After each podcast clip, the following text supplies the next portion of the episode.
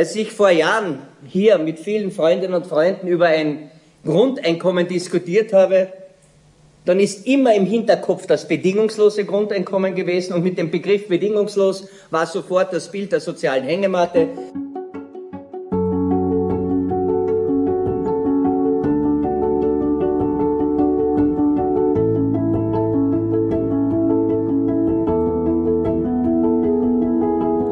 Aufgabe der Politik ist es, Orientierung zu bieten. Ich möchte als politischer, als sozialdemokratischer Kompass fungieren. Mein Name ist Peter Kaiser. Ich lade Sie ein, meinen Gedanken zu folgen. Für mich eine der wichtigsten Voraussetzungen, um Ungerechtigkeit, Ungleichverteilungen von Vermögen, von Geld und anderen entgegenzutreten, ist der Sozialstaat. Der Sozialstaat in Österreich, und ich möchte Ihnen das mit zwei Zahlen dokumentieren, hat eine der wichtigsten Verteilungs- und Transferleistungsaufgaben in einer Gesellschaft. Ohne den Sozialstaat, und diese Zahlen stammen vor der Pandemie, bin überzeugt, sie haben sich jetzt eher verschärft, ohne die Transferleistungen, also gerade Schule, viele andere Bereiche, die man bekommt, Steuerumverteilung, würden in Österreich 43 Prozent der Bevölkerung unter der Armutsgrenze, wie sie von Silk europaweit festgelegt wird, legen. Durch diese sozialstaatliche Verteilungspolitik sind es nur 16 Prozent. Ich bin überzeugt, dass dieser Anstieg jetzt schon in Richtung 18 Prozent gehen wird. Aber trotzdem zwei Drittel werden aus dem Bereich der unmittelbaren Armutsgefährdung herausgenommen, weil wir eben diesen Sozialstaat haben. Jetzt können manche fragen, naja, Sozialstaat schön, recht und gut, aber warum gibt es eigentlich diese Umverteilungen? Warum ist das notwendig in einer Gesellschaft? Unabhängig jetzt von Einkommenssituation, Beschäftigung etc., haben wir eine der größten Schieflagen in Österreich was Einkommen, Vermögensbeteiligung, Aktienbesitz betrifft. Ein Prozent der österreichischen Bevölkerung, und wir reden einer Bevölkerung von neun Millionen, ein Prozent, also 90.000 Personen, besitzen 40 Prozent des gesamten Vermögens, Einkommens, Geldvermögens, Kapital im Besitz. Die Hälfte der Österreicherinnen im Vergleich dazu nur drei Prozent all dessen, was es an Werten, Vermögen, Besitz, Geld, Sparguthaben etc. gibt. Es gibt nur ein Land, das noch ungleicher innerhalb der OECD-Staaten ist, und das ist Deutschland. Tröstet wenig, wenn man die enge Verbindung zwischen Österreich und Deutschland sieht. Ich glaube, dass hier die hoffentlich erfolgreichen Koalitionsgespräche zumindest den Hebel für eine andere verteilungspolitische Diskussion bieten werden. Und daher ist dieser Sozialstaat als ein Verteilungsinstrument für mehr Gerechtigkeit unverzichtbar. Aber wie finanziert sich dieser Sozialstaat?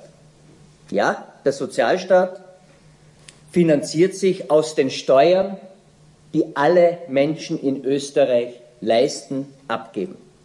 Aber, und jetzt kommt das große Aber, fast vier Fünftel, also knapp 80 Prozent aller Steuereinnahmen, die der österreichische Staat, der Finanzminister vereinnahmt, kommen aus den Beiträgen der Lohnsteuerzahler, der Pensionistinnen und Pensionisten, aus Massensteuern, Umsatzsteuer, Mehrwertsteuer bei vielen Einkäufen, Konsum etc. Nur 15 Prozent kommen aus den Kreisen jener, die über entsprechende Steuerleistungen von Unternehmungen, Konzernen und andere Bereiche, Körperschaftssteuern, ihren Beitrag leisten. Aber bei denen ist das eine Prozent. Dem 40 Prozent gehören natürlich mit dabei. Und daher ist es so wichtig, dass wir auch aufgrund der Veränderungen, die es in den Arbeitswelten geben wird, aufpassen müssen aufpassen müssen, dass die Finanzierbarkeit dieses Sozialstaats der größere Armutsgefährdung in Österreich verhindert, auch noch leistbar bleibt. Warum ich das sage? Auch hier zwei Zahlen, damit Sie merken, in welcher dynamisch verändernden Welt wir alle leben.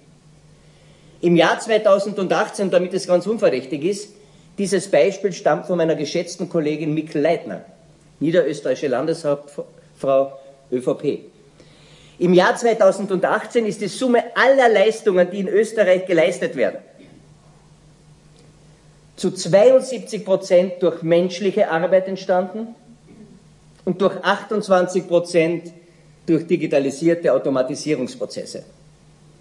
Bei ganz sanfter Rechnung, noch nicht Einberechnung von Entwicklung an künstlicher Intelligenz, wird im Jahr 2025 erstmals mehr als die Hälfte, nämlich 52 Prozent aller Leistungen, die in Österreich produziert werden, aller Werte, automatisiert von Maschinen, Robotern geleistet werden und nur mehr 48 Prozent durch menschliche Arbeit und entsprechende Leistungen.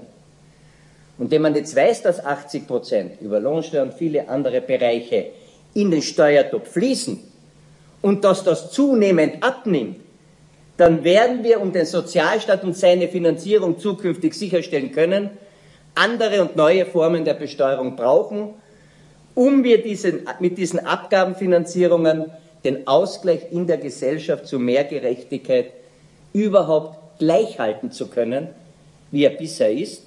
Um ihn zu verbessern, werden wir in andere Bereiche, Schlagwort Erbschaftssteuer, Vermögensbesteuerung und, und, und, auch wahrscheinlich noch erweiternd einschreiten müssen. Ich weiß, dass das harte Kost ist, aber ich halte nichts davon, mit Wissen zurückzuhalten und nicht auch Menschen damit zu konfrontieren, denn dann wird man vielleicht mit etwas anderen Augen über Titularien wie Steuerreform, ökosoziale Steuerreform und deren Auswirkungen sich anschauen können. Der zweite Punkt, den ich in dem Zusammenhang immer anspreche, auch hier völlig unverdächtig, ich zitiere aus dem Wahlprogramm der Südkärntner Bauern. Die sagen, wir brauchen ein Grundeinkommen für Landwirte. Als ich vor Jahren hier mit vielen Freundinnen und Freunden über ein Grundeinkommen diskutiert habe, dann ist immer im Hinterkopf das bedingungslose Grundeinkommen gewesen und mit dem Begriff bedingungslos war sofort das Bild der sozialen Hängematte, dann komme ich auf die Welt, werde mein Leben lang nichts tun, da drinnen liegen, komme gut durch und bekomme noch ein Geld. Also ich glaube, dass so jemand noch nicht auf der Welt ist, dem das viel Spaß machen würde. Aber trotzdem glaube ich, dass bei Grundeinkommen spätestens seit der Pandemie eine generelle Änderung eingetreten ist. Als man erstmals vermeinte zu merken, dass auch Leute, die sich niemals als für arbeitslos gefährdet gesehen hätten, von einem Tag auf den anderen durch die Covid-Krise ausgelöst, ihren Job verloren, ihrer Tätigkeit als Unternehmer, zumeist Einpersonenunternehmer, nicht mehr nachgehen konnte und denkt an die ganzen persönlichen Dienstleistungen, dort ganz einfach schlichtweg nicht mehr arbeiten konnten. Und dann ist auf einmal auch aus anderer Sicht die Forderung nach einer Grundsicherung. Und die hat es ja auch gegeben in Österreich für Unternehmungen, Empfehle und, und, und, Kurzarbeitsmodelle. Da war auf einmal die Grundsicherung ein ganz anderer Wert. Und ich würde gerne draufbleiben und das ein bisschen vertiefen. Persönlich halte ich den Begriff bedingungsloses Grundeinkommen für leider irreführend und in der Umsetzung hinderlich. Aber wenn wir realistisch anschauen, wie wir derzeit leben, haben wir bereits jetzt Grundsicherungsmodelle. Sie glauben das nicht? Schauen wir uns einmal die Kinder an in unserer Gesellschaft. Natürlich bekommen sie über Familienbeihilfe etc., ohne dass die Kinder dafür arbeiten, aber weil sie eben da sind, vom Staat gewisse Familienbeihilfen, Unterstützungen. Das ist ein bedingungsloses Grundeinkommen. Sie müssen nur existieren. Gut, diese Bedingung ist, glaube ich, in jedem Geldverkehr eine notwendige. Aber ansonsten glaube ich auch, dass wenn wir bei Kindern mit diesem Grundeinkommen anfangen, anfangen würden, im Laufe der nächsten ein, zwei Generationen nicht mehr diese Barriere, Denkbarriere, nämlich hätten, die sich dagegen abwehren. Schauen wir uns einmal die ältere Generation an. Wer zu wenig über die Pension hat, bekommt eine sogenannte Ausgleichszulage. Auch das ist nichts anderes als eine Aufzahlung aus öffentlichen Geldern, um ein möglichst menschenwürdiges Leben leben zu können. Und wir haben in Österreich, in Kärnten, das war übrigens eine Aufgabenstellung, die Kärnten einem Universitätsprofessor gegeben hat, das Bedingung, äh, das, das äh, existenzsichernde Grundeinkommen gehabt. Das war eine Mindestsumme, die ähnlich den Ausgleichszulagenrichtsatz war. Um wenigstens auf diese Summe zu kommen, wurde von den Schwarz-Blauen damals geändert hin zu einer neuen, zu einer Sozialleistung neu. Aber im Wesentlichen ist man auch darum damals gegangen, dass man geschaut hat, dass es so etwas wie ein Existenzminimum, existenzsicherndes Mindesteinkommen gibt. Auch die Namensänderung zur Sozialhilfe neu wird darüber nicht hinwegtragen. Also wir haben diese Elemente gedanklich schon in vielen Bereichen drinnen. Ich glaube, es wird wichtig sein, in nächster Zeit an dem weiterzuarbeiten. Der vierte Punkt, der mir sehr wichtig ist, ist die Frage, wie kann man dem Ganzen nachhaltig, längerfristig entgegensteuern. Und hier gibt es einen Bereich, der für mich zentral ist. Er ist schlicht und einfach die Bildungspolitik.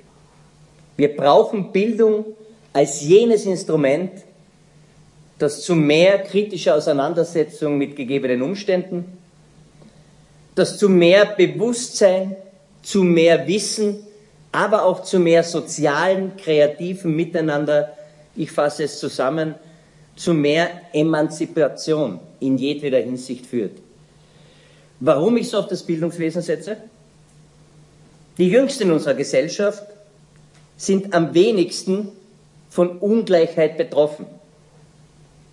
Mit dem Eingang in das Bildungswesen, und bitte Achtung, nicht die Volksschule ist dabei bei mir gemeint, sondern im Wesentlichen der gesamte frühkindliche Bildungsbereich, die, äh, die sogenannte Elementarpädagogik, die kann man jetzt vom ersten oder nullten Lebensjahr ansetzen, jedenfalls aber vom dritten bis zum sechsten Lebensjahr. Dort ist noch am wenigsten Ungleichheit vorhanden, auch was die Kinderbildungs- und Betreuungseinrichtungen, derer es natürlich zu wenig gibt.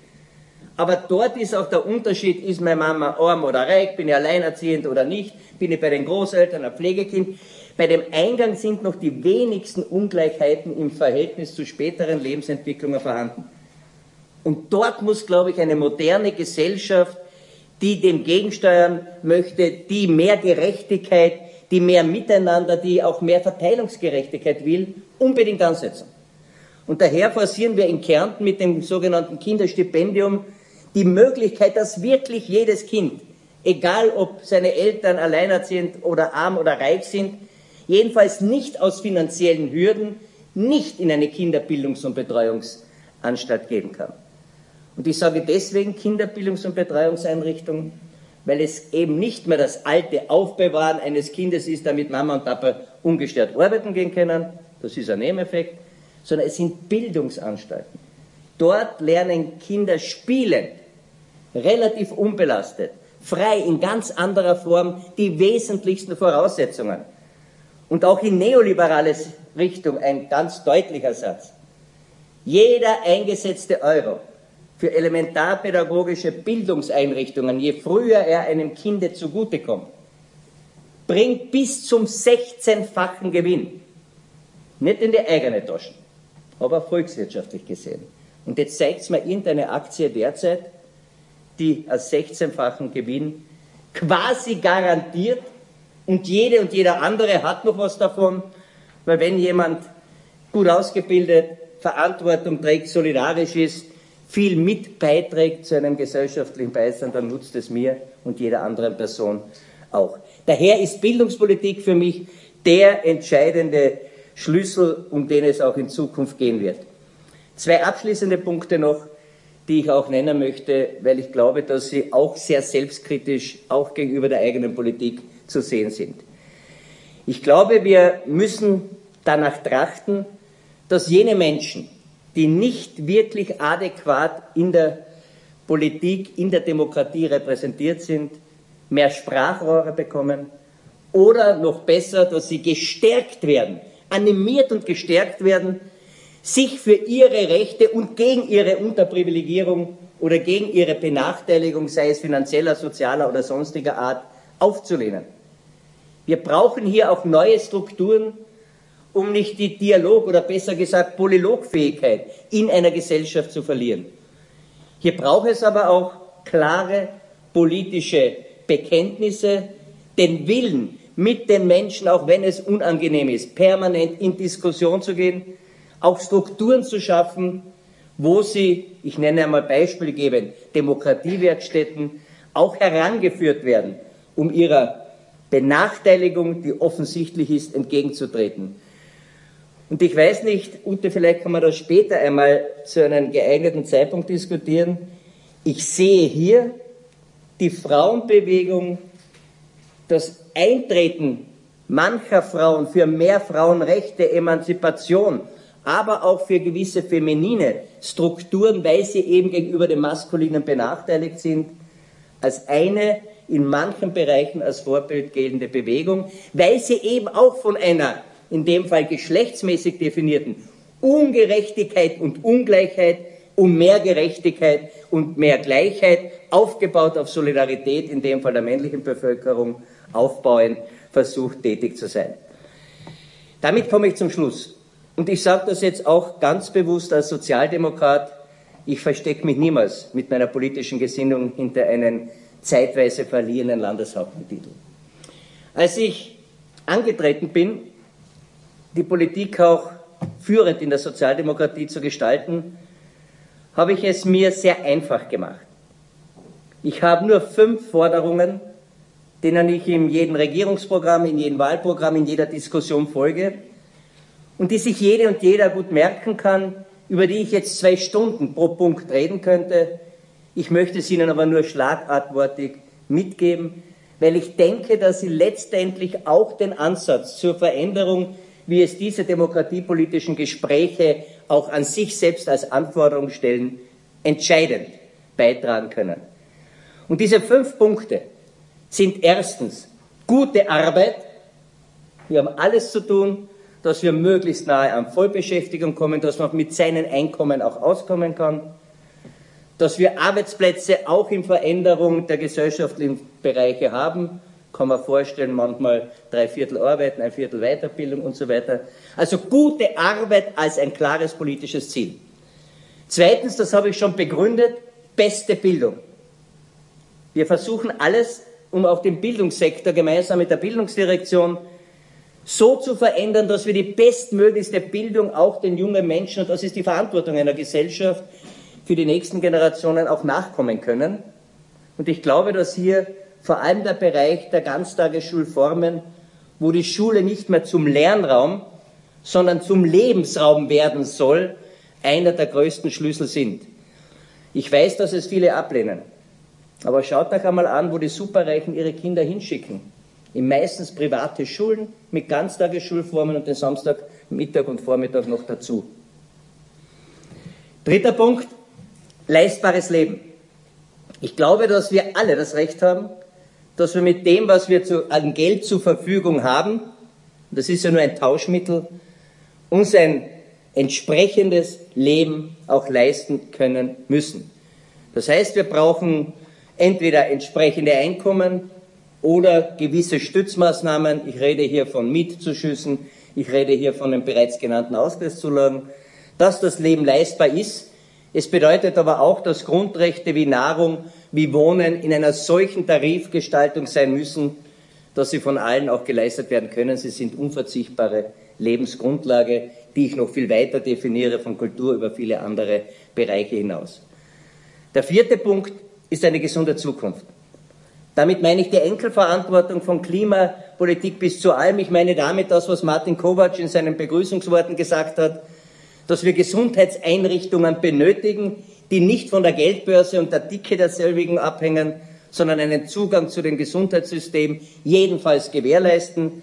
Und ich bin überzeugt davon, dass wir Recht gehabt haben, dass wir es nicht zugelassen haben, dass es zu Reduzierungen von Krankenhäusern und sonstigen Bereichen kommt. Heute fordere ich auf, dass es nicht mehr weitergehen kann in dem Weg, dass nur mehr zehn Prozent all jener, die Medizin studieren wollen, dies auch können, sondern ich glaube, wir brauchen den freien Zugang zu Universitäten, auch im Medizinstudium. Ich habe kein Verständnis dafür, dass sich hier eine privilegierte Schicht es sich richtet, wie es ihnen passt. Und der letzte Punkt ist solidarische Gemeinschaft. Ich glaube nur, dass wir den Herausforderungen der Zukunft, noch mehr jenen der Gegenwart, weil sie bestimmen die Zukunft, nachkommen werden, wenn wir mehr miteinander gemeinsam jene Veränderungen einleiten, die wir benötigen. Ich habe es als eine der wenigen schönen Momente empfunden zu Beginn der Pandemie, als wirklich auf die Nachbarin, den Nachbar, der älter war, der nicht mobil war, nicht rausgehen durfte, geschaut wurde. Das ist sehr schnell vergangen.